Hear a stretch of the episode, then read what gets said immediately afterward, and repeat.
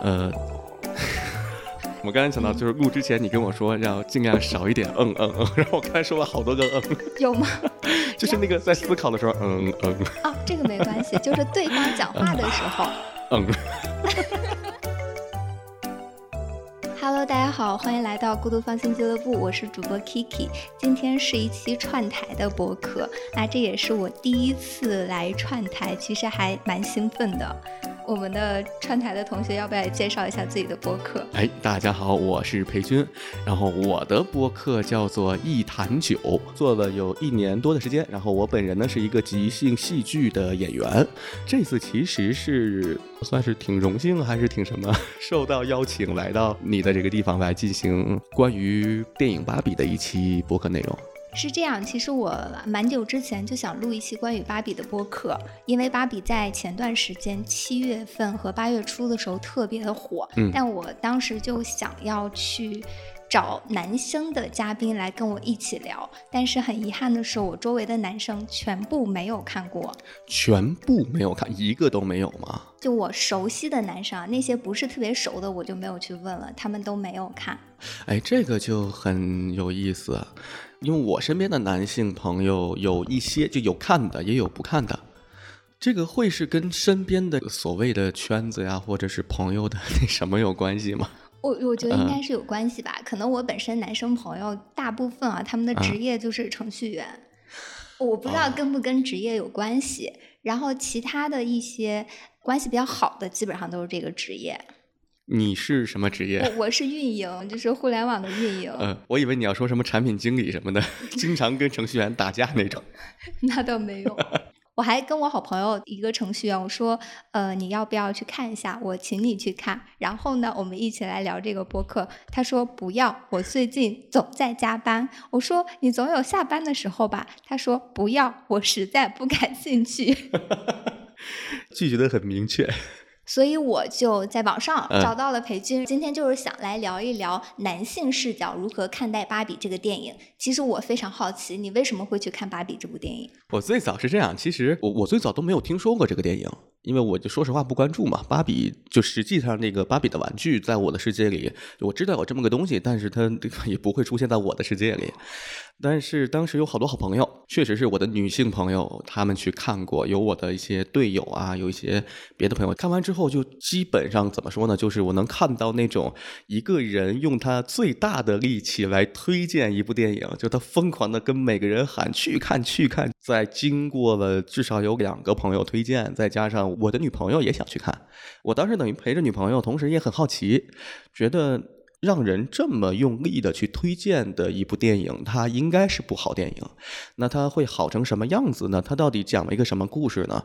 应该值得看吧？我是抱着这个心态去的。那你周围有别的男生在看吗？我明确知道的有一个朋友，其他的就不清楚吧，因为也没有问啊，不会去问说你看芭比吗？你看芭比吗？我第一次去看的时候，我旁边坐了一个男生，然后中间我不记得是放到什么情节的时候，可能是他的女朋友啊，就问了他一下，说你看这段是什么感受？他大概表达的意思是说，我看完觉得还挺羞愧的，觉得还挺对不对不起你的。哎，我当时觉得，咦，这个男生还蛮有同理心的，还有救，对，就还蛮有意思的。然后嗯我其实想去看这个电影，跟你刚才说的原因差不多。我第一次听说这部电影，是因为我有一个朋友，他自己称自己为就是非常坚定的女权主义者，他就安利我去看。然后当时我还没有特别在意，我心想芭比有什么好看的？不是小孩子看的吗？我想我不玩芭比很多年了。然后后来就是在我朋友圈看到我别的我的大学室友他们在里边安利，就说这个观影氛围特别好，大家会自发的鼓掌。我心想，我看这么多年电影还没有遇到过这种情况，所以我就去看了。然后第一遍看的时候确实觉得还挺不错的，然后第二遍去看是因为。我的其他的一些女生朋友，她们还没有看，我们是好几个人一起去看，然后都穿着粉色的衣服，然后又去了三里屯那个电影院，还蛮有氛围的。包括看完之后去那儿拍照，它有一个那个大型的那种那种墙合影啊啊，哦，对，就是电影的那种的那个那个装进去的盒子，我们就啊在那合影，就非常的有氛围感，就会觉得它不仅仅是看电影，就大家一起的一场约会。因为以前可能很少会好几个人一起去看电影，就最多两个人，但那次我们是五个女生一起去看。哇，那你们真行！我们现在就哪怕约普通的一个朋友，就大家时间都对不上。你能有五个，哎呀，真的是真好。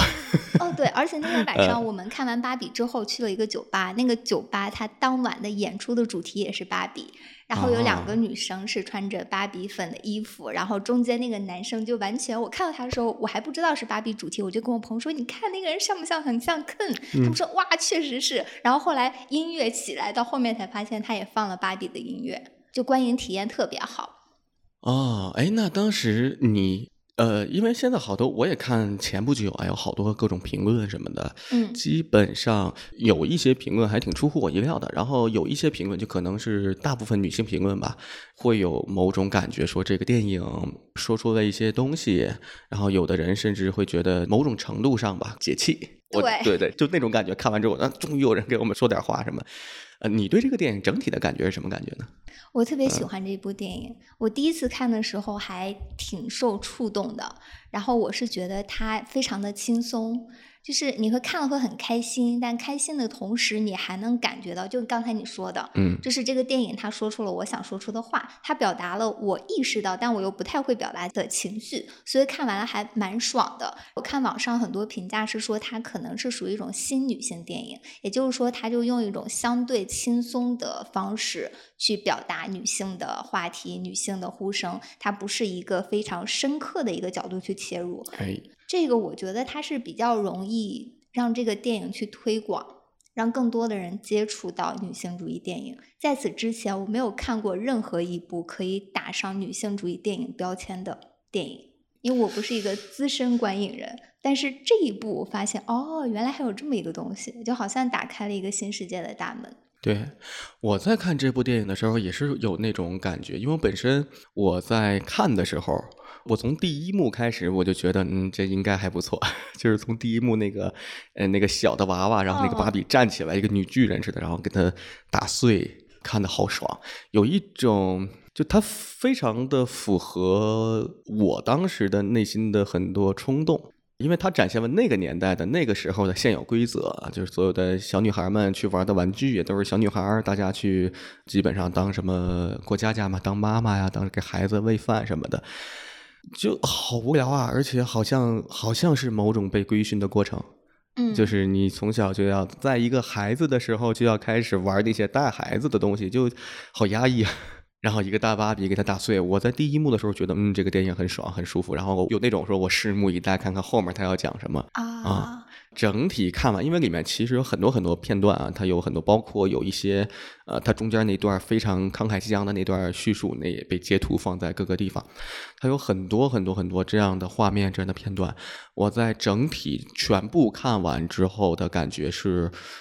它让我有一个联想，我想到了《东方之珠》这首歌。东方之珠对和芭比，因为芭比它毕竟是一个商业电影，它是给美泰就也是他们公司然后做的一个，同时也起到了宣传作用。然后《东方之珠》那首歌当时是一个呃带有任务性质的歌，嗯，但是它非常的好听哦，我明白你啊。然后芭比是一个这种商业电影，但是它哇，它太棒了！看完那感觉就是，嗯，感觉这两个作品有有在某种性质上的联系，并且是在那个水平之上，我觉得都是很高水平的嗯。啊。你刚才提到说摔那个娃娃，嗯我印象也蛮深刻的。但我刚听你的表达，是不是其实你自己在生活当中也想要对一些规则说 no，也想把一些困住你的东西给摔碎？当然，当然，他可能在那一刻给了你一些共鸣。就是共鸣，而且这个共鸣，芭比它在我的解读下，它并不是一部纯粹的女性主义的电影。我觉得还是跟父权吧，反对父权，或者是说针对父权的一些思考所展现出来的一部作品。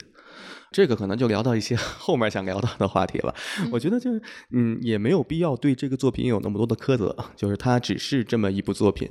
在我们这个时代出现的这么一个文化所展现出的这么一角，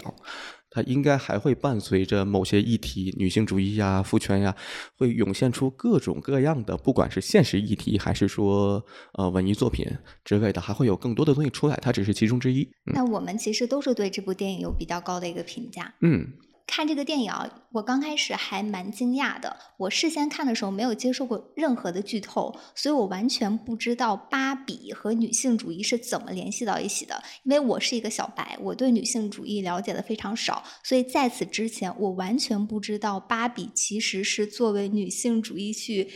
批判的一个对象。因为他们会觉得芭比过于完美、不切实际的身材是符合南宁的。在此之前，我完全没有意识到，因为我小时候绝大部分女生小时候都玩过芭比，我们根本没有那个意识，哎说哎那个芭比的身材是不切实际的。我甚至没有觉得芭比的身材很好看，因为她脑袋太大了。其实这个哇，那你这么一说，还感觉挺怎么说呢？就因为我我也是小白啊，你要非得说在各种主义上，在各种什么甚至权力运动上，我也是看到，就咱们其实都是普通人，看到一些。不管是各种女权，有激进的，有平和的，还有一些怎么怎么样，然后包括也会有一些男性的反应，在微博上，在什么，我感觉我看到最后就一直是一个大概旁观者的心态和视角，但是呢，他们其中说的某些点。确实很多事情是有道理的，这个道理呢，我是能感觉到。然后像你说这个芭比，其实我在看电影之前，如果不是朋友的推荐的话，我可能会认为它是一个类似于什么《玩具总动员》、什么《马里奥大电影》，就属于那种的一个影片，那就看呗，好玩开心呗。也没有想到他会讨论这个话题，这个也是我非常觉得这个电影厉害的地方啊！我对芭比玩具的这么一个印象来说的话，它最早可能是男性目光下一个完美女性的角色，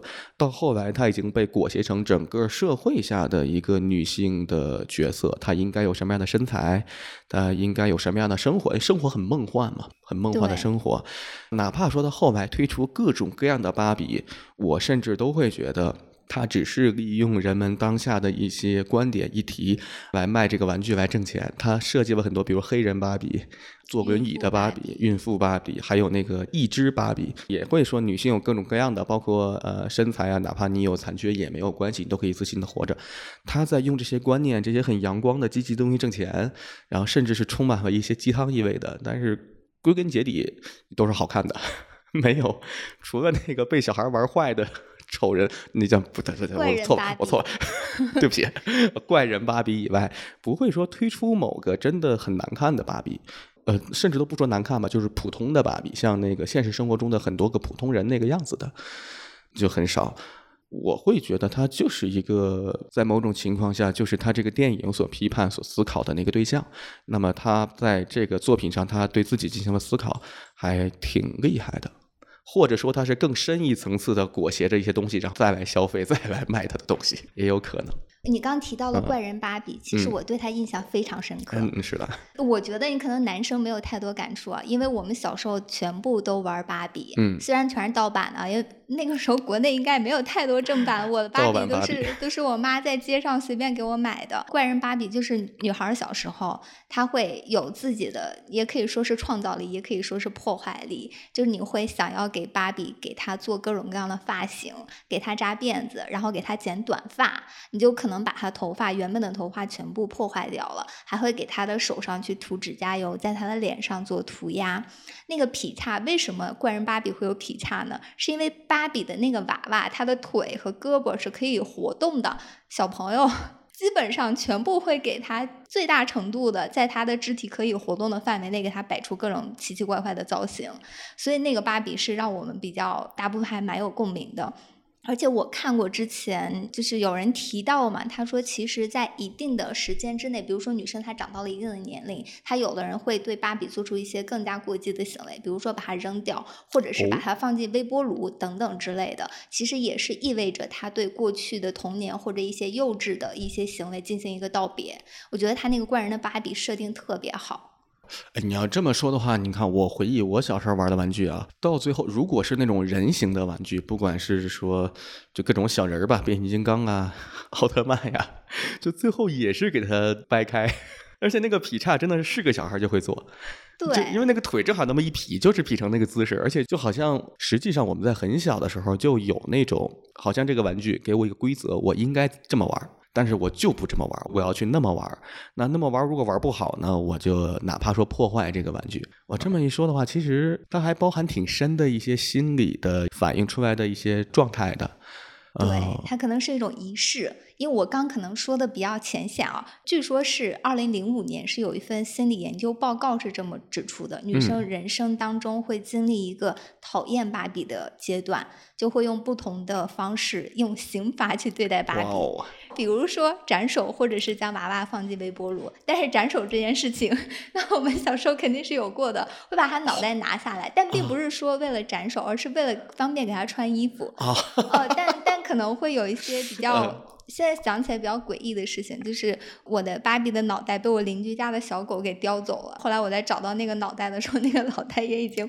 就是很脏兮兮。哦然后其实回想，它也是经历了一些磨难。对对，就是想起，其实女生关于芭比的印象是蛮多的，所以我觉得这部电影它非常的聪明，它会把女生生活当中非常熟悉的一个事物，然后包装成一个女性主义电影，让女生更容易去接纳。就是他想表达的一些概念啊、意思啊也好，刚才提到的这个研究啊，他可能认为是说否定芭比就好像否定自己过去的一种仪式，就代表自己长大了。我不知道跟你刚才提到说男生玩一些玩具或者小汽车或者什么之类的，会不会也经历这样的一个告别的仪式？好像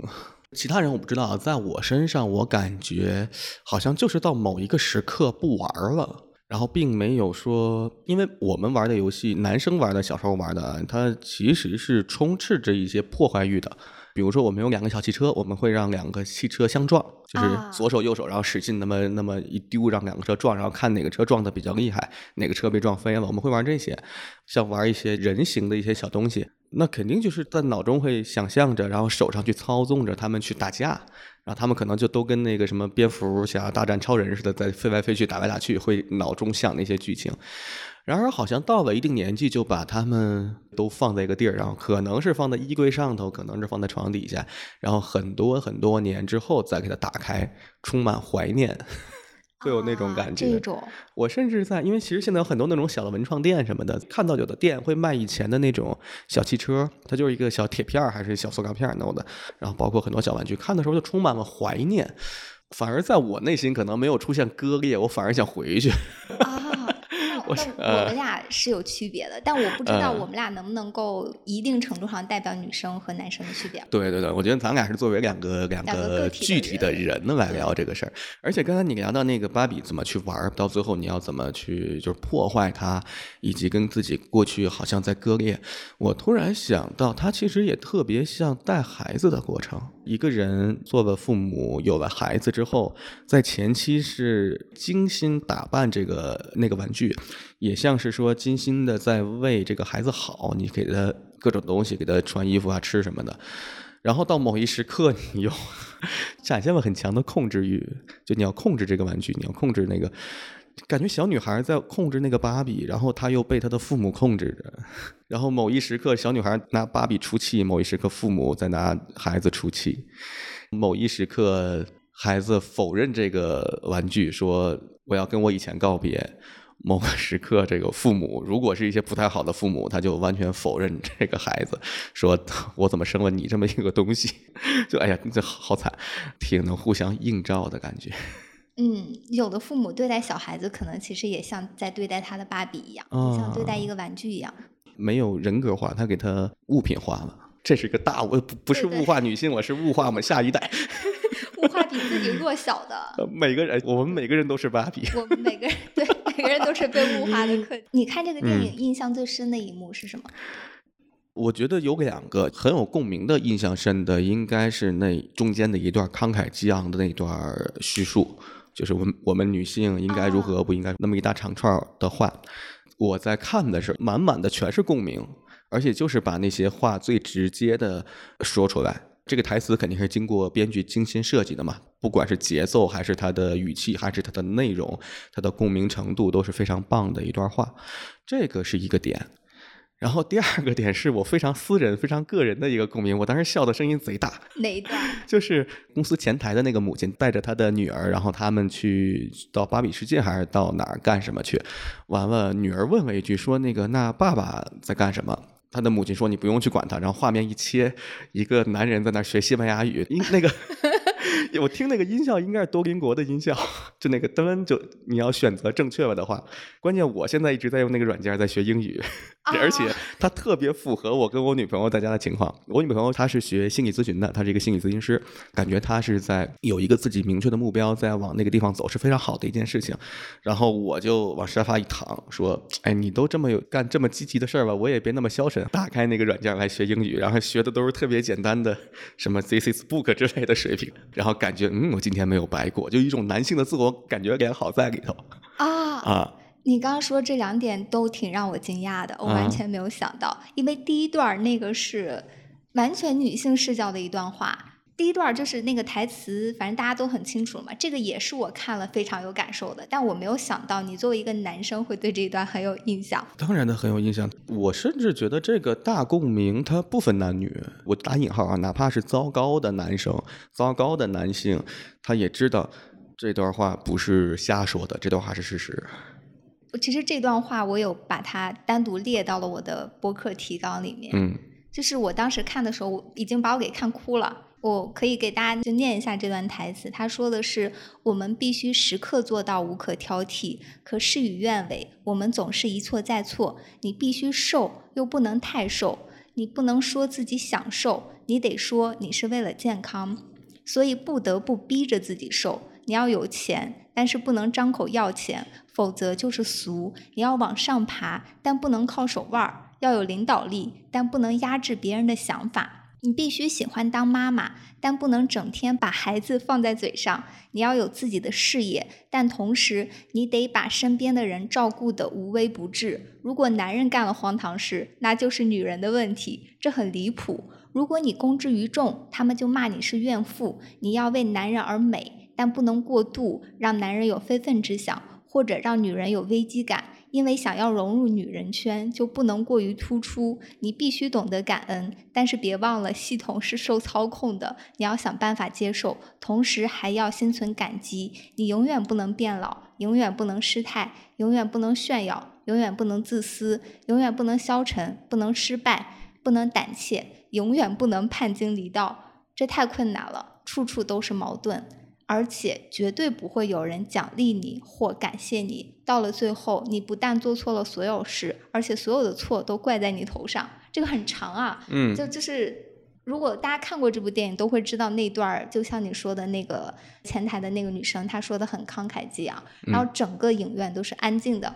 而且那一段的设计很巧妙，这个电影的前后都有各种音效、各种音乐。当然，在那一段的话，就是一个安静的，他在说这段话。他在说这段话的时候，现场的其他芭比也是静静的听的，电影院里的人也是静静的听着，这个感觉。挺巧妙的。其实这一段我在看的时候，我有两个感觉：一个感觉我沉浸在这部剧里，我觉得这段的内容非常的棒；另外一部分的感觉是我有点站在那个创作者的那一方，我觉得这个地方做的水平技巧非常高，是很用心的一个设计。不仅仅是让剧里面的人听着，也让所有看电影的这些观众们，你们给我听着。我还是蛮好奇，比如说它里边的这个台词，你必须瘦又不能太瘦，你不能说你自己想瘦，你是为了健康，这个你你能够感觉到？我能够感觉到啊，就现在的女性的容貌焦虑、身材焦虑，说的就是这个事儿嘛。是这样，这一整段话中，我并不能说完全同意，就是他最后几句啊，并不能完全同意。比如说他说，呃，没有人会感激你啊，所有错都是你的。我觉得现实生活中。并没有那么的极端，呃，比如说男人犯错也不并不一定非给推到女人身上，但是除去这一点点之外，这整串话的很多内容，你发现他说出了一些女性现在的困境，同时如果把里面的一些台词替换成其他的一些词语，它可以用在各种的权力压制的那么一个环境中。他就是点出了很多的问题。对对，具体我我刚才想到一些地儿，但我算了，我不说了。我我是突然想到，比如说你在职场上，你就是你必须得强，但你又不能太强，你还不能说自己想要强，而是说我都是为了公司的发展。对对对，公司是个权力机构。对啊，引申一点，更大的机构、更大的组织也是这套逻辑。嗯，我当时看了之后，我是觉得他他让我意识到一个问题。我之前一直以为得做到这些，你才是值得被爱的，或者是值得被尊重的。我不知道我是什么时候被洗脑成这个样子的。但我看到这句话之后，我才发现，哦，原来我不必如此。然后原来有很多女生，她跟我的感受是一样的。嗯，这个感觉。因为我不是女性啊，就是我有一些很针对女性的东西，我的生命中并没有感受到。但是我比较理解，比如说有有很多啊，我就不延伸了。呃，但是在我的生命中呢，我也能感受到这些东西。他从家庭教育开始，小的时候，父母、学校实际上就是在塑造一个人。他觉得你这个孩子，比如在家你要听话，在学校好好学习。好像是我们从小学之前还算是自由自在，五岁、四岁、五岁、四岁、三四岁有意识，到六岁这三年还算自由自在。但是自从上了小学之后，一个小朋友的规训之路就开始踏上了，而且是没有回头路可以走。呃，甚至比较恐怖的是，这件事情在某些程度上它也是对的。好像我们每个人的生活都是这么生活下来，通过不断的活在别人的目光中，自己每个个体如果想要真正的知道自己想要的是什么，自己在意的是什么，有哪些东西自己可以不用去在意，他需要花很长很长的时间。有些幸运的可能很小就能知道，或者就是一些需要经历一个比较艰难的过程才能完成所谓的自我觉醒吧，才能知道自己是谁，自己要干什么。我比较认同，确实需要比较长的时间，然后也需要一些契机。我觉得女性主义可能就是这种帮助你寻找自己、发现自己的一种理论的支撑吧。而且在现实生活中，确实我们整个的这个社会对女性的可以说是压迫，表现的没有像过去那种压迫，过去战争年代的那种真的是字面的压迫。我们有一些隐性的规则上的压迫。它是存在的。我其实大概在疫情之前都没有思考过这个事儿，因为这事儿跟我没关系，我可以算是某种既得利益者。对，呃，然而确实从疫情的时候，当我意识到一些东西，因为我本身我那时候也在公司里面，我也负责招聘。呃，我印象最深的是，我们当时我们是一个创业公司，三个人，有我，还有另外三个老哥哥，三个男性。然后呢，因为我们做调研行业嘛，我们需要一些研究员去去招聘女性研究员。当时应该是有一个二十，反正三十上下的一个女性，然后有男朋友，考虑近期结婚，但是没有孩子。这个时候就很敏感，我们就要问他说：“你有没有生小孩的打算？”如果他有生孩子的打算，我们基本就就不敢用他，因为对于一个创业公司，他如果怀了孕，至少这十个月的钱你是要给的，劳动法嘛，你不能辞退。呃，但同时呢，我们也无法相信，当一个人有这么重大的这个个人的事件在发生的时候，他还能全身全，就是他能在工作上能付出那么大的精力，所以到最后我们就没有办法，也不敢用他。在那一刻，我突然意识到，这个就是实打实的、非常明确的一个在职场上会遇到的不同的待遇，男女遇到不同待遇。而对于这个事儿，每一个方面，就我们这边来招聘也好，他来求职也好，他都是没有办法的一个事儿。对对，这个我们都没法解决，因为我们创业，我们可能因为他的工资也不低，说实话，我白给他十个月，几十万块钱出去了，就白扔，可能我们就是极大的一个负担，我们兜里的钱也就那么点儿。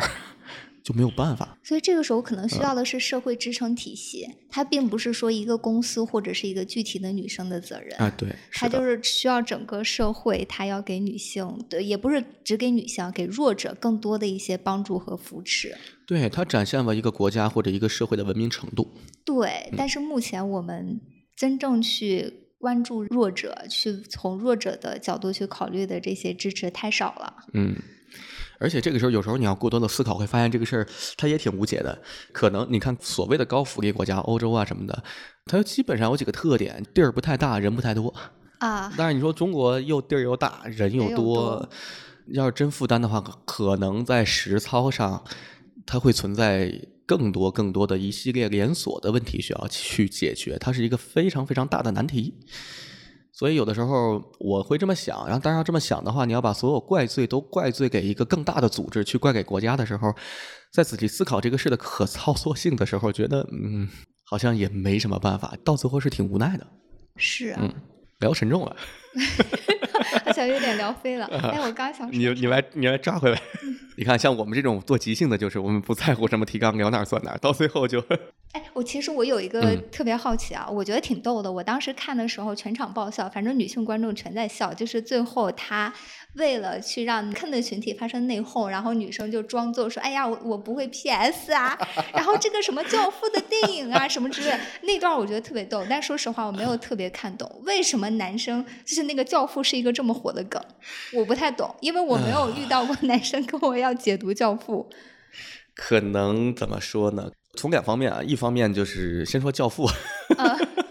教父》确实在之前那个年代，在电影中他有他的地位放在那儿。其实《教父》这部电影包含了很多男性梦想，成为老大是吗？呃，对，而且是成为呃教父那种老大，他不是那个街头砍人，我砍人最牛逼那种老大，他是大家组织，甚至彬彬有礼，甚至什么什么，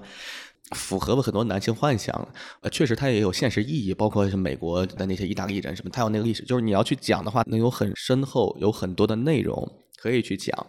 这部电影有它的地位。呃，同时男性会在一定的阶段的时候都会喜欢看它，就像我在九八年、九九年我还上二三年级的时候，那时候《古惑仔》特别火，对，对我们都会去。我们才多大岁？我们才八岁、九岁，后来长到十二岁，他拍好几部嘛。那几年我们就一直去看，然后觉得很厉害，去模仿里面的人，那是属于小学生的状态。再到后面的时候，随着年龄越来越大，当你接触到这些更好的影片的时候，就看了之后会一方面自己喜欢，另外一方面可能它真的是很多女孩不感兴趣的。对啊，然而当女孩又不感兴趣，这部电影呢又有一个公认的背书，因为它是在影史上比较伟大。那么好像我说它这部电影好，就是政治正确，它没有风险。同时呢，它还能拽出各种各种的一些内容，比如说它的历史啊、它的背景啊、它的电影上的地位啊，然后这帮呃《教父》里面的各个演员，那些演员都很棒，一帮什么什么阿尔帕西诺什么，就是他可以从任何这个点中可以说出一堆长篇大论来。啊，显得自己很有内涵，显得自己很有内。涵。同时，他在说的过程中，就是男性，其实这个点也是在共鸣一个，男性就是有很大的那种我要去教你个什么东西啊、对，就那个爹味儿放在那儿，在全方位的满足男性的这个爹味儿的欲望，同时它的内容也足以支撑男士 男人展现他的爹味儿。呃所以这个梗，我是我当时笑的也很开心，这个梗我是完全懂。而且像，而且我会就像你刚才说的，有一个男性朋友跟你的女性朋友，呃，对，你看那场说有个男性朋友说看完之后有点羞愧嘛。对，我在看这个块儿的时候，我想起 我曾经去 教导我的带引号的教导，教导我的女朋友，跟她讲一些知识的时候，我也是那个状态。我在面对一个我特别喜欢的东西，然后她不懂，我很感兴趣，她只要但凡能问我一个问题，我就给她灌输整个体系。我也遇到过这种。那如果你的女朋嗯友，比如说，或者是你打引号的说教的对方，她确实感兴趣的话，我觉得还是蛮好的一个对话。但我我遇到过，强行给你灌输，呃就不管你感不感兴趣。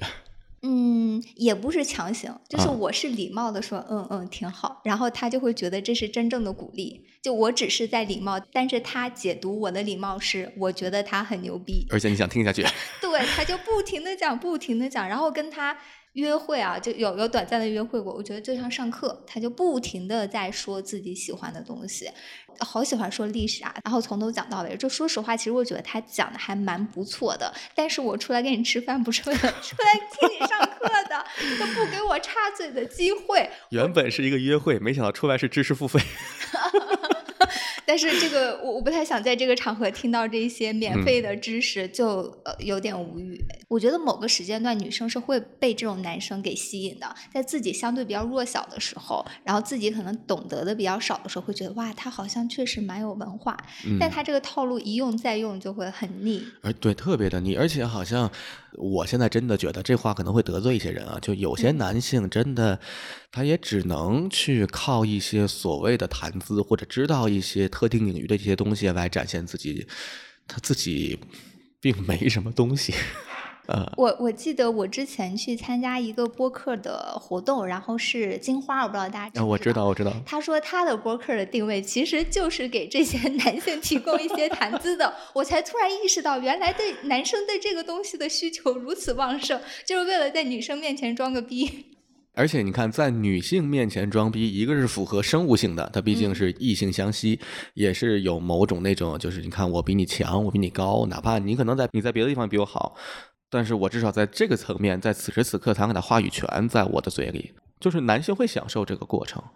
我在看完这块儿，我回去问我女朋友的时候，我说：“哎，那我以前给你讲那些东西的时候，你是怎么怎么样？”我女朋友可能比较善良，她说：“嗯，你讲那些都是我喜欢听，就是我也是我想了解的，没什么问题。”我现在不太确定她是在安慰我，还是在，有些时候是会确实觉得男生讲的还蛮好的，还省去了我自己去查询资料的一个一一一个时间嘛。但是如果说说的过于多，我觉得可能有一个区别啊，一个区别就是有些男生他只看到自己的需求，就我被认可的需求，但是没有看到对方的需求。但如果你在跟对方在聊的时候，你看到了他的需求，我觉得这个就是彼此尊重的，他就并不是爹味儿的。对，是的，是的，是的，是的。而且他还有一个分辨，就是说他到底是拿这东西在卖弄，还是说他真的热爱这个东西，他刹不住车，这个也是能看出来的。哦，对。热爱的同时要考虑一下对方的感受，那就更好。那就非常好。哎，那我还不错，自我感觉良好。然后我看那段的时候，嗯，就是因为全场爆笑嘛，我觉得那段特别有意思。我自己的感受啊，不仅是看那段，就我自己在生活中，我我的感受是，男性比女性更好骗。就是我觉得男生他是更加有自信的，女生只要说一句说哇你好棒，他就真的觉得自己很棒，或者女生说哇那你挺帅的哦，他就真的觉得哇那我帅爆了，你看。就很容易会被这些话给欺骗到，但是女生完全不一样。比如说，呃，一个女生有男生夸她，啊，你这个挺漂亮的，或者怎么样，她刚开始她会会自我怀疑，我真的是这么好看吗？是不是她为了是迎合我？或者有什么别的目的？这我跟我周围的女生朋友有去聊过，她们不会一下子就那么容易接受对方的赞美，但男生就不，男生会把客套话都当成真话，只要是好听的话，他就觉得我一定是这样的。这我的感受啊，你说的关于男性的那一块我认可，嗯，就是但凡夸我们一句或者怎么怎么样，我们是心里很美的，我们觉得嗯，不管，反正我觉得他不是客套，他就是真夸我。就是男生有这种，你说他愚蠢好骗还是说可爱，他可能就各方面都融合在一起。不过我真的没有想到，女生女性在听到一个赞美说哇你好漂亮的时候，她会自我怀疑。我确实没有感觉到，我甚至会想到。会觉得自己不够好看，他觉得不够好看，对，还有很多可以提升的地方。但你要夸成一个男生很厉害，他就觉得我贼厉害，我最厉害。所以你看，我一下有点想通了，为什么有很多就是整形机构，什么微整形什么的，他们能这么火，卖这么贵，还有他们的用户去支持，真的去做，他可能打中的还真的是这个心理。因为我有一个女性朋友，她本身长得非常好看，呃，我觉得自己还可以更好看。我觉得他有点就被洗脑到一个，他会把自己就你知道脸部，他如果整的时间长，他整好几年，他如果整到一定程度，他就非常假，就假脸嘛。但是他在那种情况下，他会回不了头了，他会就是每个月都要去，每个月都要去，他那需要持续的去做一些他们的那些东西，金额是挺高的。就我个人觉得还挺惋惜，就何必呢？因为这个我会觉得心理层面上是不太健康了。嗯。但是你刚才这么一说的话，我突然理解了，他这种心态甚至能被一个商业机构一就一个商业行业所操纵，形成了这个商业行业的某些底层逻辑的时候，那这个心态真是非常非常广泛的存在于女性的内心中。嗯啊。也确实有一些比较自信的女生啊，但是我可能周围有很多跟我性格比较相似的，她会看到自己还不完美的那一面。你知道，我最早感觉我如果称赞一个女生，我说你好漂亮，我甚至会想象她觉得，因为她外形可能真的很好看，她会在人生中收获到无数个称赞，所以她并不怎么在意我的称赞，我可能会这么想。哦，那可能是。但是男生在一生中他没几个称赞，所以有一个称赞之后，哇，我好帅，就立刻就疯了。啊，可能我刚刚举的只是说对外形上的一个夸赞，包括其他方面的，比如说他觉得哎你工作好像还挺强的，或者这些并不是女性普遍存在的，是我个人啊。会喜欢从自己身上挑刺儿，然后我发现小红书上面也有很多。嗯，小红书其实是女性一个比较夸夸的，然后氛围非常好的一个社区。然后女生会发自己照片，然后大家就说哇你好漂亮，她可能会觉得哎，那我其他还有不那么完美的一面，可能有吧。但是我觉得我这个也有可能有点过于有概括性了。这个心理真的是，嗯，我曾经也有过，当然我那肯定不是聚焦在外形嘛，我会在别的上面。我实际比较幸运吧，因为我是在几年前，呃，甚至说我用我后来的二十多岁整个一个很长时间的时间来认识我自己，我是经过很长时间才有了这个自我认识的。可能也是因为我在经历了我经历那一些事情之后，我有了这个可以说是自信吧，就非常自信和自洽。呃，当然这个话也就延伸的比较深了啊。拽回来的话，它跟芭比这部电影中谈到的很多。父权的现象是相关的，不单单是男性对女性，它其实是权利。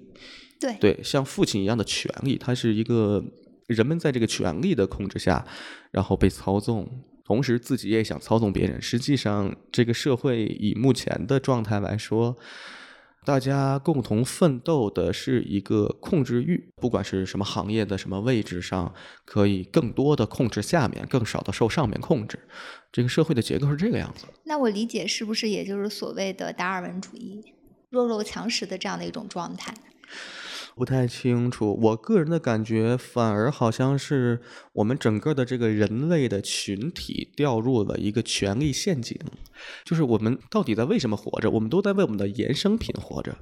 我们创造了这种规则，创立了公司制度，创造了什么经济体系什么的，我们开始为这东西追求，一步一步的发展，一步一步怎么怎么样。但是我们这一辈子都是在人类创造了的这些规则里面，把自己的精力、智慧、生命。都花费在这个地方，获得了好像看上去还不错的生活呀，还不错的地位啊。但是他对这个就是那个哲学问题，我是谁，我从哪儿来，我去哪儿，嗯，他也没有啥作用。我们就活的一生，就是我们活了一辈子规则，然后就去世了。嗯，这种规则，我我理解，其实它可能会有比较好的地方，因为人在规则里面，你会有一种感受，是我是受保护的。我是这么理解的，比如说，在整个社会规训下，他对男性的规训，对女性的规训，你当然可以觉得他有一些不合理的地方，因为他是社会的主流，他可能是群体的一个选择。那你在这个群体当中的时候，你会觉得更加的安全。嗯，当然没错，他保护了我们每个人嘛，保护了每个人我们的基本的底线。然后刚其实聊跟芭比相关嘛，就是比如说父权制，它也是这个芭比里面比主要批判的一个点。然后女性主义可能是现在大家比较火的也比较推崇的一种理论吧。然后说实话，我我们俩可能对女性主义都不是特别了解，但以我对女性主义浅显的了解啊，就是上野他会说过，女性主义就是保护弱者也被尊重的一种学说。然后我觉得他可能就是跟刚才提到的父权制跟这个达尔文主义，它是另外一条更加温和的、更加懂得尊。尊重人、尊重弱者的一种更加文明的一种理论吧，就是我是这么理解的。然后这部电影，我觉得它在这方面也是有非常清晰的表达的，因为它不仅从女性的视角出发，它最后同样也在拯救 Ken，他没有把男性群体抛弃掉，这个我觉得还蛮感动的。我看到那块儿就是最后那个 Ken 抱着芭比说，那意思就是说如果没有了你，我该怎么办？然后芭比可能鼓励他要去寻找自我。我看到这块我还蛮感动的，我不知道你作为男生看了什么感觉。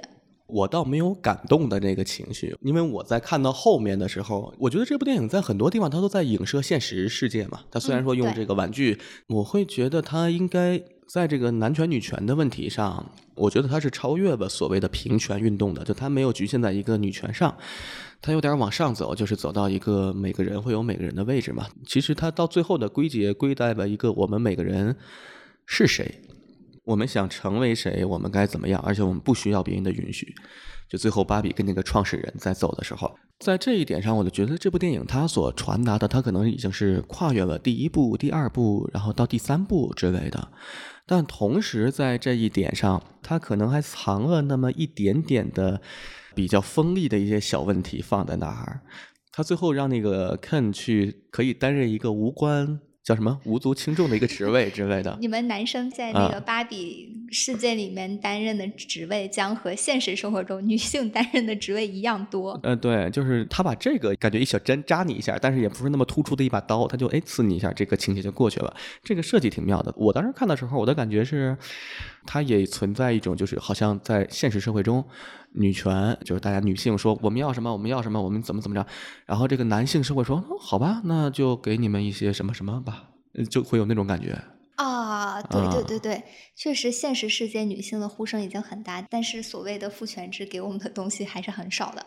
虽然说开头有这个开始就是好的啊，但是还需要继续往后、往后、往后，然后可能真的到达这个平权。其实，你知道我个人的一个感觉，我特别觉得男性、女性、男权、女权的这个事情，我最早的不理解的点，嗯，在于说为什么要对立。男性跟女性 现在是对立的。我我说实话，我在我的生活中没有感受到对立，但是我在网络上全是对立。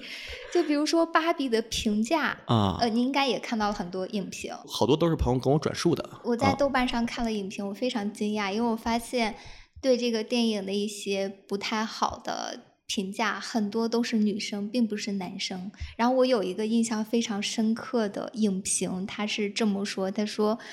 最后还要给 Ken 塞一个找到自我的桥段，何必呢？让 Ken 去死不就得了？啊，我我还蛮惊讶的，我就觉得，呃，太吓人了。呃，对，我就就真的我在现实生活中没有感觉到这么大的一个他的对立，但是在网络上他无处不在。我不知道是不是因为我们生活就是比如说自己的朋友圈子、生活圈子其实是同温层，你没有看到别的圈子里面他的。男生女生的处境很有道理。首先，咱们现在生活，毕竟咱们现在在这个城市是属于超一线城市了，呃，很多的朋友来源也都是说一线城市或者所谓的新一线城市吧，很少有那些真正的比较，并不是特别特别发展的比较好的城市。大家的观念可能还存在，甚至还存在那个乡土中国的那个观念里。村子里啊，小县城啊，大家邻里的那种互相比较，对于资源呢，还是说存在着那么一点点还在互相掠夺。这个好事我占了，你没占着我就好了，我就能怎么样了？还是在那种的观点里。那么在这种观点中呢，他套在任何的议题，比如说去聊父权的时候，那可能他面对的这个父权就变成了男女。那男女的运动就是互相对立，就是互相对抗，零和博弈。我有好处你就损失，你有好处我就损失，我不能让我损失，我弄死你。就是他会极端往上升级到那种。我觉得像发表评论这个人啊，不知道他这个评论是出于一个什么情绪状态下。可能他如果是这么想的话，他在面对他所面临的各种问题的时候，我会呃，当然我这听起来有点高高在上，我会在某种情况下对他有点可怜，有点怜悯他。他在说出这种话的时候呢，代表他所面临的社会，他所面临的竞争，应该还挺糟糕的，有一种你死我活的那种感觉。嗯，这个可能是一个比较复杂的话题啊。然后我看这个人他的 ID 啊是在新西兰，可能也不是我们想象当中的一个比较 比较落后或者一个很小的地方，所以其实也我们也不太确定说为什么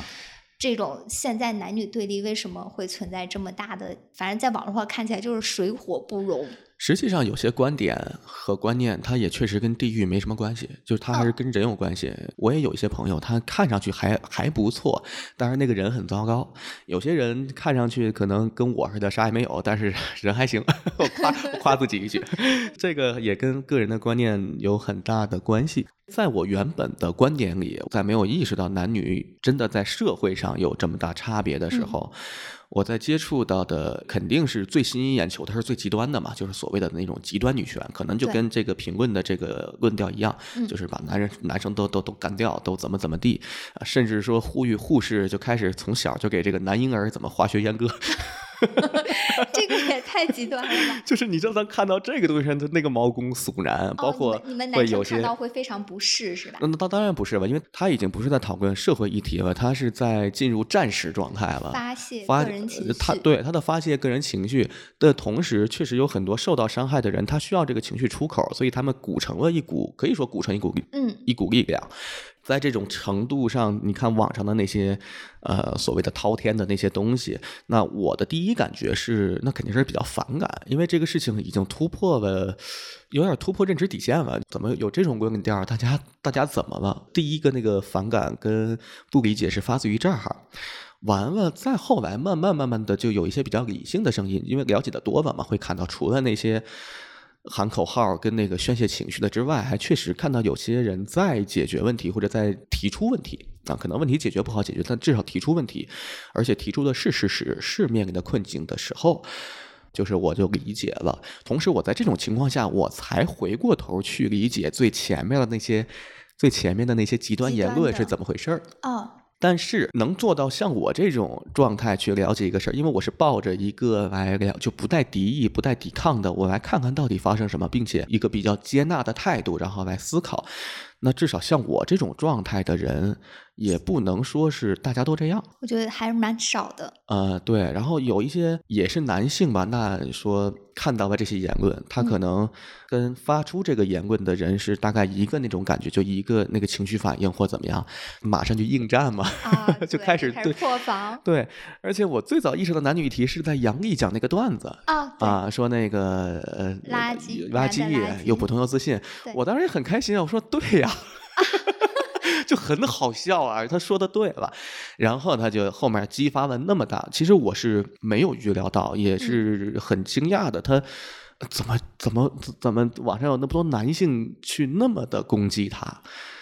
与此同时，我就他就这这些人越攻击杨笠说的越对啊，就那种他哎，真的是说出了我们女生的声音，就是普且信，然后就是生活中会遇到很多这种男生。啊然后你刚刚提到那个，你听到极端女权的那个声音嘛？我我有一个可能不太一样的感受，嗯就是虽然有一些声音我听起来也不是很舒服，因为虽然我是女的，但是我有家人是男的，我有朋友是男的，我不可能完全站在自己性别的角度，但我会觉得。因为极端的声音它是更容易被传播出去的，他们走在更前面，然后他会帮助到所有的女性争取到一些权益。我虽然不太认可他们的观点，但确实他们争取到的东西照耀了我，我享受到了他们获得的一些成果，所以我我对他们。不会说那么去抨击他们，我就觉得可能每个人的处境不太一样，他的观点、他的处境就导致了他要说那些话。对，这也是我后来后来理解到更多之后，再反过来再看他的时候，我能理解到。但是坦白说，嗯，你说让我有多接受他吧，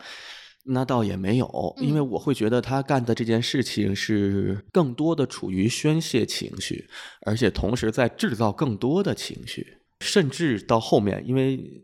现实世界啊，各种各样的情况，你看他讨论这个问题，他实际可能他有别的目的，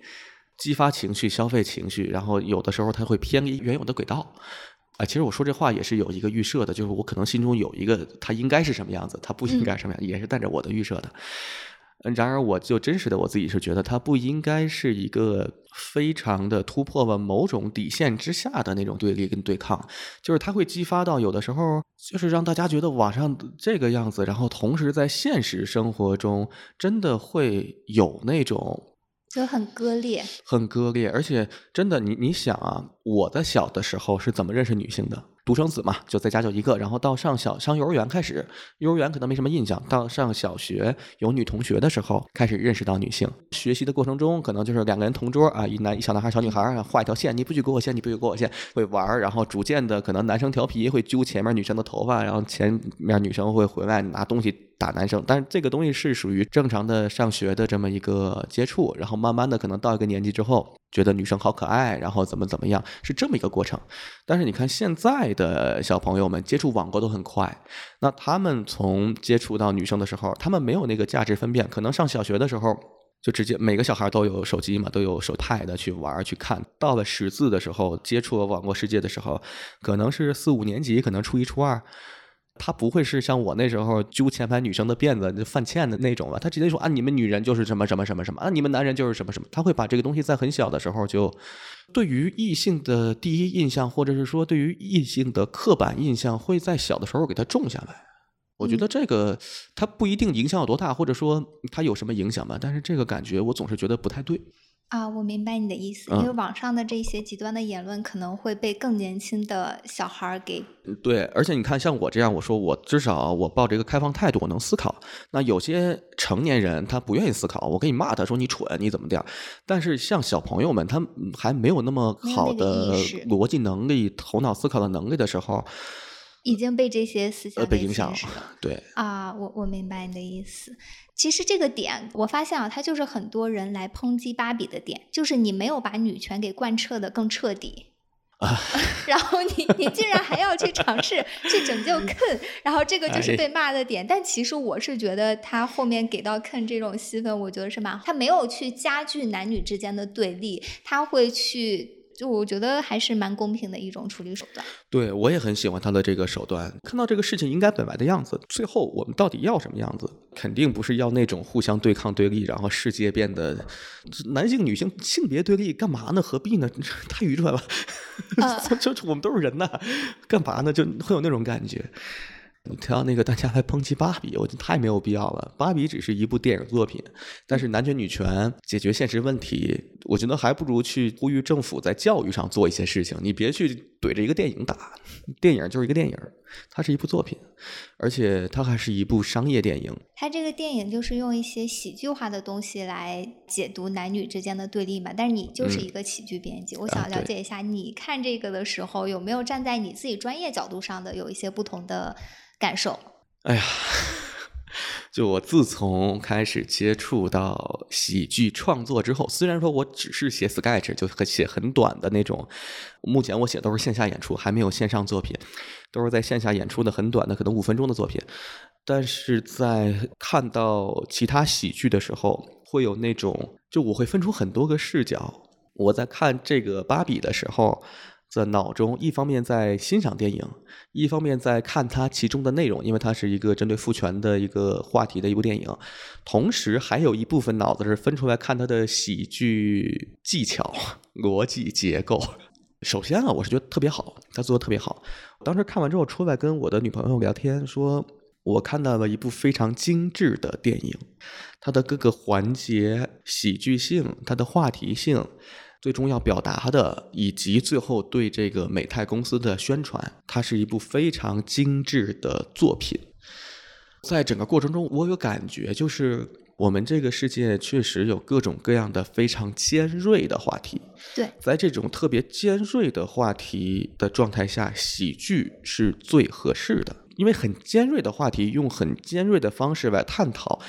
那他就是在某种程度上，说实话，可能是没有人爱看的纪录片。对，嗯太严肃了，就不啊够放松，很难去值得去让别人接受。对对对，就咱们举一个最近的例子，也是另外一部电影。上一期播客刚聊这个，你看所有的这些公安机关各个的什么反诈中心去做这这个反诈宣传，宣传这么多年，还是这么多人被骗。但是有一部《孤注一掷》上映，话题性跟大家的敏感度，它所带起来的感觉是，之前我单单只是公安机关给我发个反诈短信。能起到的那个作用是完全不一样的，所以芭比的这部电影也是男女问题呀、父权问题啊，我们这个社会到底怎么回事？这个问题都是很尖锐。那通过一部电影，一部喜剧电影，它能引发出这么多讨论，能引发出这么多关注，呃，它非常棒。这个议题因为很尖锐，所以我们用喜剧化的方式处理，是一个非常，我甚至在觉得某些程度上是唯一的选择。你要真写个苦大仇深的一个感觉，比如说一个女性受迫害，这这这可以说是受迫害吧，甚至可以写老中青三代，中国的也好，国外的也好，什么地方，甚至还可以加一些什么种族跟地区什么，就你可以裹进所有的社会的那种尖锐矛盾进去。但是，首先我作为一个普通观众，或者我作为一个普通的人，我不想看。说实话，我不想看。我知道苦大仇深，我知道说的都是道理，但是我自己的生活也好苦。嗯，也就是想让它有啊更广泛的传播，喜剧是最好的，甚至是唯一的选择。呃，以及是化解尖锐矛盾，因为这个尖锐矛盾确实是尖锐矛盾，它你拿出来再扎人的话，就有点太惨了，太残酷了。同时，我们做喜剧还有一点说什么呢？就是我们的喜剧的目的是化解负面情绪。有一些没有做好的喜剧啊，它可能在技术上出了某些问题，原本想化解负面情绪，但是最后却变成了负面情绪本身。这个呢，从出发点来看的话，我觉得没必要去质疑，因为每个喜剧的编剧也好，演员也好，他都是想让你开心，想让你笑，不想让你难受。但是可能有的作品没做好，让你难受了。这时候我们会面对着一个困境，就当出现这种作品，甚至说像芭比这种，芭比我觉得是一个很好的喜剧电影了。它挑战了一个比较尖锐的议题，但是很多人还在苛责它。两方面，一方面觉得你可以做得更残暴一点，就是要那种残暴的好笑，然后把那个问题揭露得更血淋淋、更真实。反正你是喜剧嘛，你喜剧好歹包着喜剧的幌子，我可以那什么一点。还有一部分说呢，就这种事情这么严肃、这么这么难受的事情，怎么可以拿来写做成喜剧？嗯就两个声音都有。可能这个是属于我们现代的一个做喜剧的困境，还有我们国家大环境的因素。就我们本身的创作已经被限制在很小的题材选题的范围内，也不能说很小吧，但至少有那么一大块不能碰。然后呢，做出来的同时，我们实际碰到的问题，有些人会说你们做的东西不痛不痒，有的时候有些人说你这个东西都敢开玩笑，你们是一帮什么王八蛋。然而，在我看到芭比的时候，我特别就其实不看芭比，我也很羡慕他们所在的创作环境。在我看到芭比的时候，我觉得啊，这是一个在很舒适的创作环境的状态下做出的一部优秀的喜剧电影，同时很好看、很好笑，讨论了深刻的问题，也实现了美泰公司它的商业需求。它里面推出的那些东西，以及后面它再推出的玩具，肯定又是一波一波收一波营收嘛，各方都满足了。就虽然我不是喜剧从业者，但是作为一个普通观影人来说，我也觉得它是一部非常棒的电影。我对它表达内容的一些思考，粉色嘛，虽然大家就觉得它可能是一个可爱的象征，但同时它也可以是女战士的颜色。因为芭比她从最初的一个似乎没有什么自己自我选择，然后自我意识的一个玩具的形象，后来她选择去做一个真实的人，不仅是。做真实的人，她还选择一个穿平底鞋的 真实的女人，就是她放弃弃了高跟鞋，也就是给女生。我一直在去鼓励我周围的女性去看这个电影，因为我觉得它可以传递给我们勇气，然后告诉我们，我们也可以创造适合我们的一切，而不是仅仅以过去的既定规则作为范本。然后第二点，就我刚有提到的，说他没有放弃男性，没有把男性一棒子打死。然后我觉得，如果男性，就比如说像像你这种，你真的看懂了，也是比较尊重女性的一类男性吧，我觉得也会减少很多男性在社会当中遇到的那种社会达尔文的逻辑造成的一些负担。所以我觉得这个女性主义电影不仅是解放女性，也是解放男生。对，它是从父权制的状态下解放出人的一个东西。哦，对，嗯、解放出人的一个东西。而且你刚才提到那个高跟鞋跟平底鞋，这个它其实也是聊到喜剧啊。它里面的一个桥段，我当时看的时候很开心，就是那个怪人芭比拿着一双平底鞋，拿着一双高跟鞋，说你选择到底怎么样？你是回到穿上高跟鞋回到之前那个，还是穿上平底鞋去追求真相？然后芭比说：“我选高跟鞋。嗯” 怪人说：“不，你没有选择，你只能选这个。我只是给你一个什么什么。”这个当时看的很好玩，但是你看他在这个喜剧之下包裹了一个东西，就是说在现实社会中，你想要继续麻痹自己过那个那样的生活。但实际上，你根本不可能，你没有那个选择，你只能去选择那个平底鞋，去探索自己，去经过那个比较艰难的路程。这也是喜剧，它其实藏了一个特别特别，呃，让人会觉得甚至有点难受、有点不舒服的那个东西，它包在了这个喜剧桥段里。我在看那段的时候笑得很开心，又有《黑客帝国》的梗，又有那个就反正就是各种预期违背的梗，就非常好笑。回头在思考的时候一琢磨，哦，我操，会那种感觉，哦就是喜剧带给人的那种感觉。就这个编剧嗯好牛啊，这一段。对，然而如果他要平铺的把这个悲惨的命运只能这么选择，就能放在那他看的时候就很难受，就。如果电影院我就忍了，如果家里的话，我就给他暂停，然后看刷刷 B 站看别的去了 啊、啊，嗯，嗯那种感觉。我明白，那个时候我确实，其实说实话，我当时没有这么深刻的一个感受。但你说完嗯之后，我觉得那个画面确实是非常有寓意的。啊，对，因为现实生活中，不管男生女生，我们都没得选择。那个芭比世界是不存在的，那个梦幻的世界就是不存在的。你面临的就是真实的社会。而且我在看的时候，我一直有个想法，它有很多失真的东西嘛，比如说刷牙是空气刷牙，喝茶是就没有水，然后那个洗澡也是穿着衣服，然后上面喷头没有水的，就是一个虚假的世界嘛，虚假的芭比世界。等到他们从这个芭比世界来到现实世界，同时美泰的高层那一帮老男人开会说什么他们从中间跑出来了什么的，我有一种连续打破了两个第四面墙的感觉，就是这些芭比知道自己是玩具，自己作为玩具的一个价值。那么这个电影里面的人是不是在某些时刻也可以打破一下，就是他们也知道自己是在芭比这部电影里面。在某种情况下，能跟观众有种打破四面墙的感觉啊？有没有可能来这么一个，就是也是一个可能很高潮或者很看得很爽的一个一些桥段，一些很巧妙的设计？好像没有，好像并没有。对我其实看到那个美泰高层的时候，我觉得到最后会不会给隐藏一个东西？这帮老男人最后出来跟观众说点啥？有一个结构性的一个升级没有这个彩蛋，啊像。？呃，是没有，这是我想象的。但我现在有点担心那个那个女权女性主义的不太敢放出来，啊，我我还好啊，咱们挺咱们挺温和的吧？因为好像现在就是如果说稍微替男生说一点话，会比较容易被骂的。之前你我不知道你有没有关注过，有一个说唱歌手，他叫什么来着？我突然想不起他的名字了。之前参加过《青春有你》的一个女说唱歌手，她在一个音乐节的时候，她前面就提到了说，男生小时候的梦想也是什么打篮球或者怎么怎么样，结果现在全部变成了要赚钱养家。他就大概是给男生说了几句话，后来就受到了铺天盖地的谩骂，最后发微博出来道歉。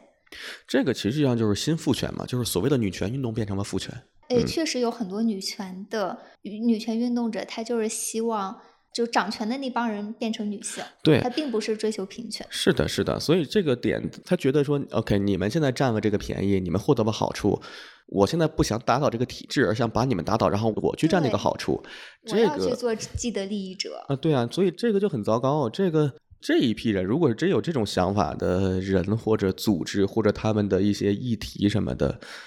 反正我很不喜欢，我个人很不喜欢。就你在看芭比，它里边比较反对父权的，但是你作为一个男生，你对父权制怎么看？你也是反对的吗？我当然是反对的。我理解父权制就是一个大家受控制欲的驱动，然后去想要获得更多的控制，就是每个人都想控制别人，不管是说公司的职位，嗯还是说呃政治方向，还是说每个家庭的小结构。父母控制孩子什么之类的，它其实都是人们在这套父权体系下的一个生存状态。我们要获得更多的话语权，更多的资源。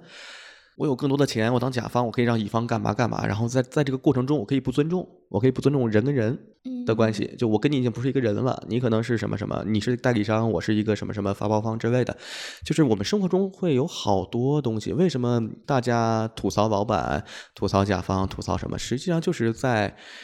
他不把你当个人，对工具。我们只是用身份都是工具人。对的，而然而他在某些程度上，他也是工具人。我们每个人在这个体系下来生活的同时，我们认可了这套价值观。那在这套价值观中，逐渐就会变得每个人不是在跟人交流，而是一个头衔儿在跟一个头衔儿交流。再去延伸扩大到一个国家对待另外一个国家的时候，才会有这么多的硬性冲突。简单的、轻微的，可能我们竞争，然后更多的是我们用一些政治手段来遏制你竞争，有贸易战。再直接的话，就发动战争。实际上，它也是从小到大、从大到小的一个循环嘛，一个关联，都是这个样子。在我看来，这些都是父权，就是它的基础的逻辑，是因为我们在一个父权制的社会。那如果你反对这种的话，比如说在你的观念当中，嗯你想要什么？你觉得理想化的世界是什么样的？这个问题就特别的好，这个问题，因为现在每个人都很容易说说我不要什么，我反对什么，什么什么不行，什么不要。不要完之后，他没有一个解决方案，或者说他并不是说自己真正的知道想要什么东西。其实这个你要让我想的话，我我的答案可能也很模糊。我的理想状态是说，每个人可以跟每个人沟通。呃，首先互相尊重，人跟人的尊重，人不至于说因为外在的头衔呀或者其他什么东西，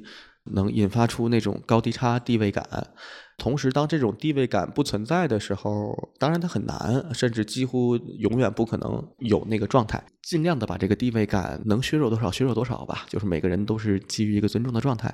同时，我们有一些底线的大共识可以达成。当然，这个话题就非常延伸。像我前面提到的，我们在父权的环境下、底层国际下，我们发展到国与国的关系的时候，有没有可能我们先从底线往上走？比如说战争，战争这件事情，在我看来，首先我本人是反战的，但我反战的理由是。我们人类已经到了如今这个年代，每个人都有那种同理心，都是有知识的，已经不是二战、一战再往前的那个时候了。那么，战争是一个什么行为？是一个一个组织和另外一个组织以大规模的冲突，会有我们同类生命死亡的代价来进行的一场，可以说是就一场竞技吧。首先，参战的几方国家是默认这种行为可取。没有参战的其他的国家，所谓的国际社会是也接受，他也并不能干点什么。这件事情展现的就是我们并没有去尊重我们每一个同类的生命尊严，因为它的代价是以人的生命进行消耗的一场比赛。我们先从最底层，这个世界还有战争，那我们从尊重生命尊严的的角度上，先生命尊严，然后再说后面的一点一点的去往上找尊严，比如说。男性、女性的话就是性别尊严。我们的这个尊重的东西可以越来越往上，尊重的越来越多的时候，这个社会可能就会变得越来越好。父权的那种严酷的阶级感会相对变好很多。嗯，想要更加有平等和尊重的。对，先从底线来说，很早之前奇葩说有一期我印象挺深刻的，他们聊那个女性车位这件事儿，说我弄更大点的车位当女性车位这件事情是好事儿还是坏事儿？当时我的一个非常好的感觉是什么？是说我们国家现在发展的还不错，我们已经开始讨论女性车位的问题了。这个问题是一个受关注的尖锐问题，而不是贫穷跟粮食问题了。所以说，就是我们已经很那个底线已经很高了。在生存跟物资匮乏的那个年代过来之后，我们可以讨论两性问题。当然，在之前，你说我妈那个年代，我妈六三年生的，然后八几年她结婚，但那个时候没有人去讨论这个，他们还在。说要不要工厂铁饭碗什么？他们讨论这些议题的时候，我会觉得随着进步，我们的尊重的底线往上走，议题往上走，会逐渐的挖高这个我们需要尊重的门槛儿，去也不叫门槛儿，就是挖高我们尊重的这个事情的等级吧。我们从最底层的生命尊严，到赋予到往上的各个状态下的每个人的感受的尊严，我们去给每个生命个体。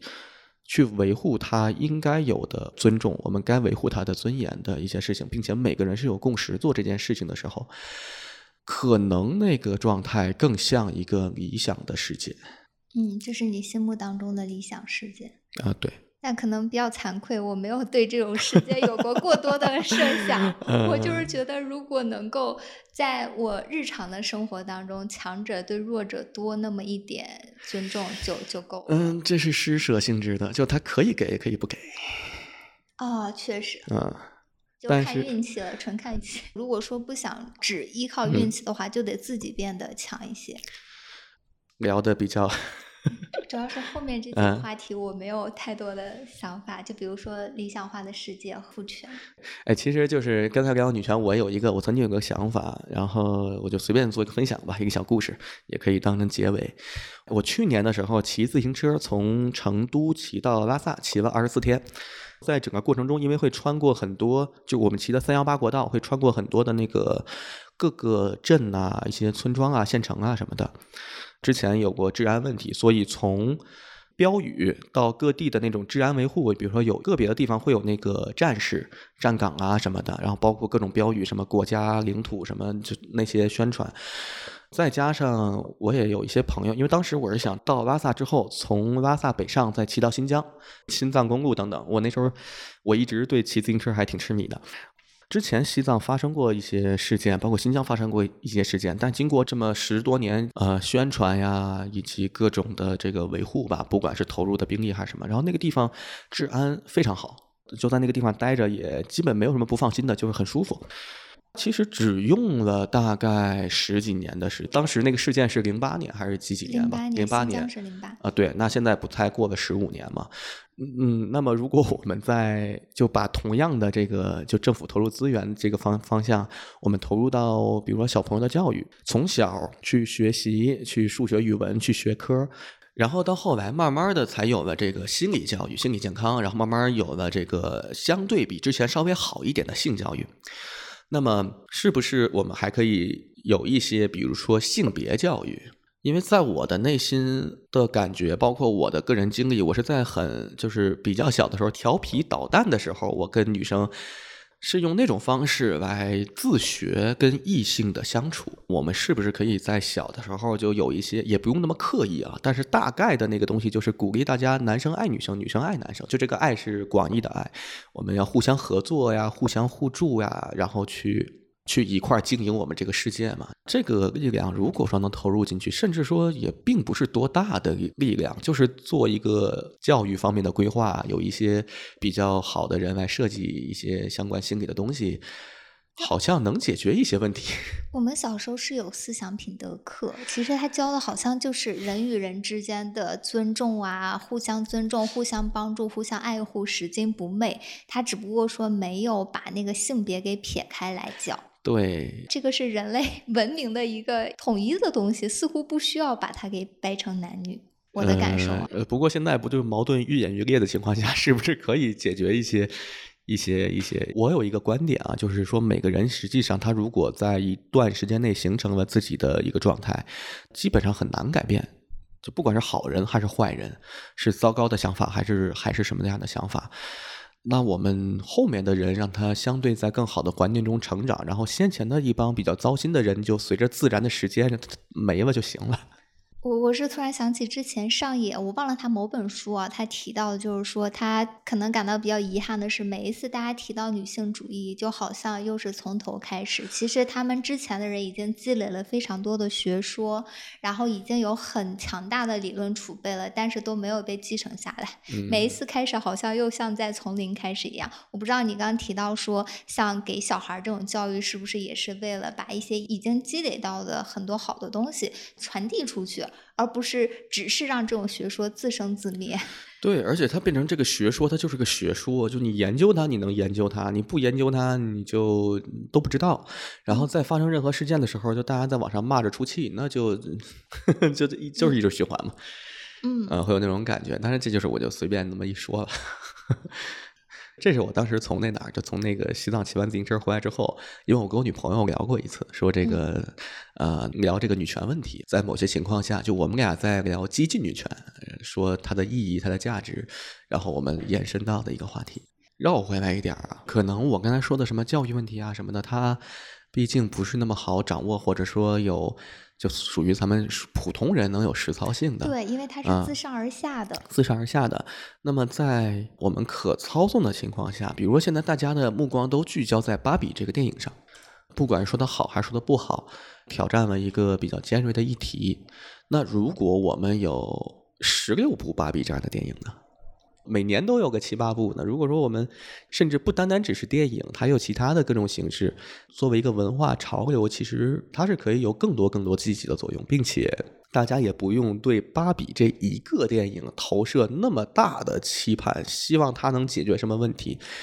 就好像当时我们做喜剧，他们希望我们写个喜剧、写个小品能解决什么现实问题呢？那不切实际。对呀，郭德纲都说过，说你听个相声就想解决个问题，你以为这不扯淡吗？没法给你讲道理，他只是让你笑一笑。对，但这个笑一笑，它的作用已经很强大，已经很强大了。就像你刚刚说，喜剧是为了去化解化解负面情绪，这已经是一件非常有意义的事情了。他又让那么多人知道，嗯，有女性。主义电影这么一回事儿，我觉得他已经是在中国现在这种情况下，已经非常的功德无量了。对，而且现在很多人对喜剧的批判啊，他们有的人说说喜剧是生活的麻药，不解决问题，它麻痹你一下。我认为他说的有一定道理，因为他确实不解决任何问题。但是这个麻药是好的，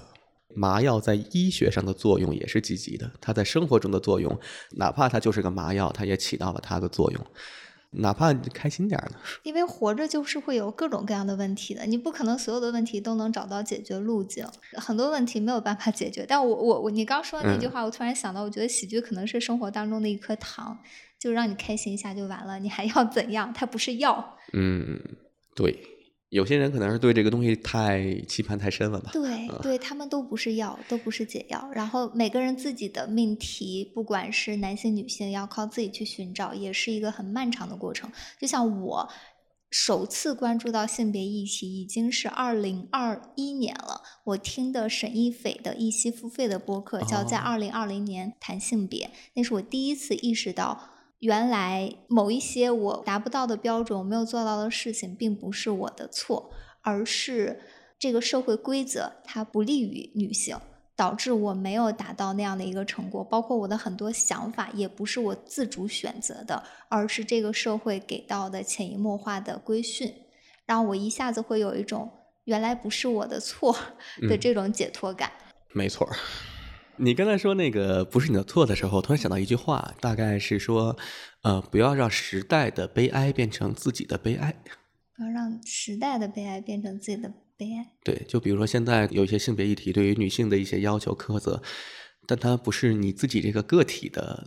该承担的东西。嗯，认识到这一点之后，大概就可以不承担了吧？不知道啊，就就突然想到的。不承担，就是你承担的到底是你自己真实碰到的问题，还是一个社会化大家的规则或者一个什么东西给你压下来的问题？你觉得好像是自己的问题，但实际跟你没啥关系。对，他就是。但是你以为是自己问题的时候，你会怪罪自己，这是我的错。后来发现并不是自己的问题，是别人压给你的，你你就不会怪自己了，然后你就可以攻击外界了。得向曹操学习。曹操，天下人负我。对，宁可我负天下人。行，那今天非常，其实今天最后聊的还挺深入的。我我完全没有想到，因为我首先看完这个电影，我觉得这个电影是特别有就是做播客的价值的，好像在小宇宙上就得有好几十，对，好几十期。但是因为我的两个朋友自己有自己的播客，他们聊了，我当时一说完了，这电影白看了。然后后来就有了这样的一个机会，我们可以面对面聊一下。对对对，也是非常感谢今天 Kiki 的邀请，能让我这个电影没有白看。也非常感谢，